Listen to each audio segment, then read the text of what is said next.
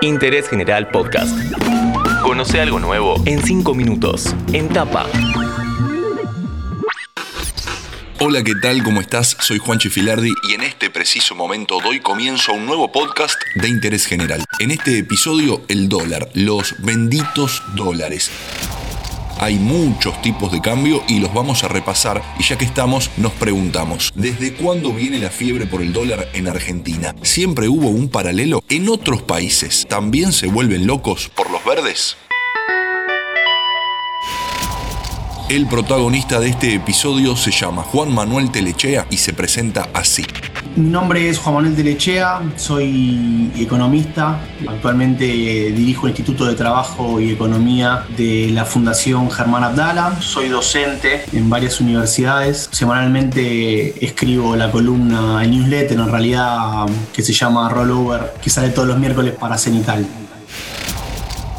Actualmente, ¿cuántos tipos de cambio hay en Argentina?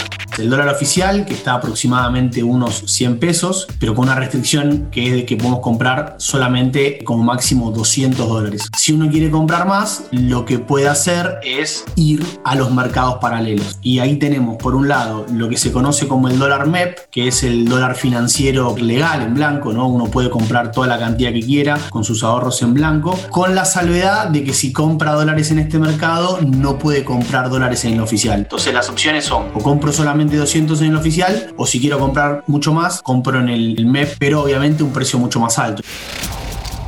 Ya vamos tres, el oficial, el MEP, también conocido como el dólar bolsa, y el famosísimo Blue, pero atenti que la lista sigue. Después, digamos, dos más chiquititos. Uno es el contado con liqui, que también es un dólar legal, donde lo que se hace es que esa plata se manda al exterior. El dólar financiero, el MEP, la plata se queda en Argentina. En el contado con liqui, la plata se manda al exterior y también por eso tiene una prima y sale 180 parecido al, al dólar blue. Y después tenemos uno que no está operativo, que es el dólar turismo, que en realidad no es para comprar y vender, sino solamente para gastos que se realizan en el exterior. Ahora pasemos a un análisis más complejo. ¿Por qué aumenta el dólar todo el tiempo?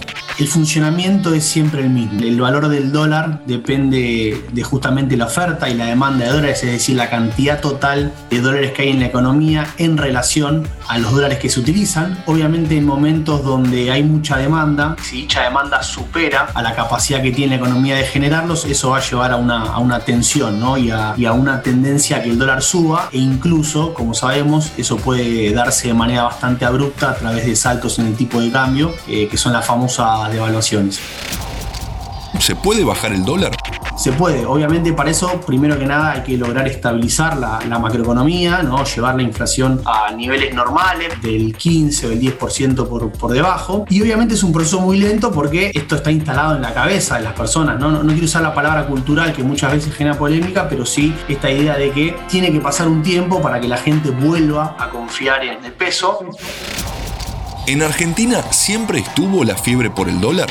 La economía argentina tiene un problema estructural. Cuando quiere crecer sostenidamente, ese crecimiento se encuentra con una, con una barrera que es que la economía no genera los dólares suficientes para poder financiar ese crecimiento. Entonces ahí aparecen las restricciones por el lado de, de las divisas. Y si uno se remonta hacia atrás, vemos que las cajas de conversión, es decir, los sistemas como la convertibilidad, estuvieron desde los inicios de, de la República la, famosa frase de Perón de quién vio un dólar, ¿no? Argentina siempre convivió con un dólar paralelo, sobre todo también por, porque siempre convivió con la informalidad y que en los momentos de mayores tensiones es donde ese dólar se dispara.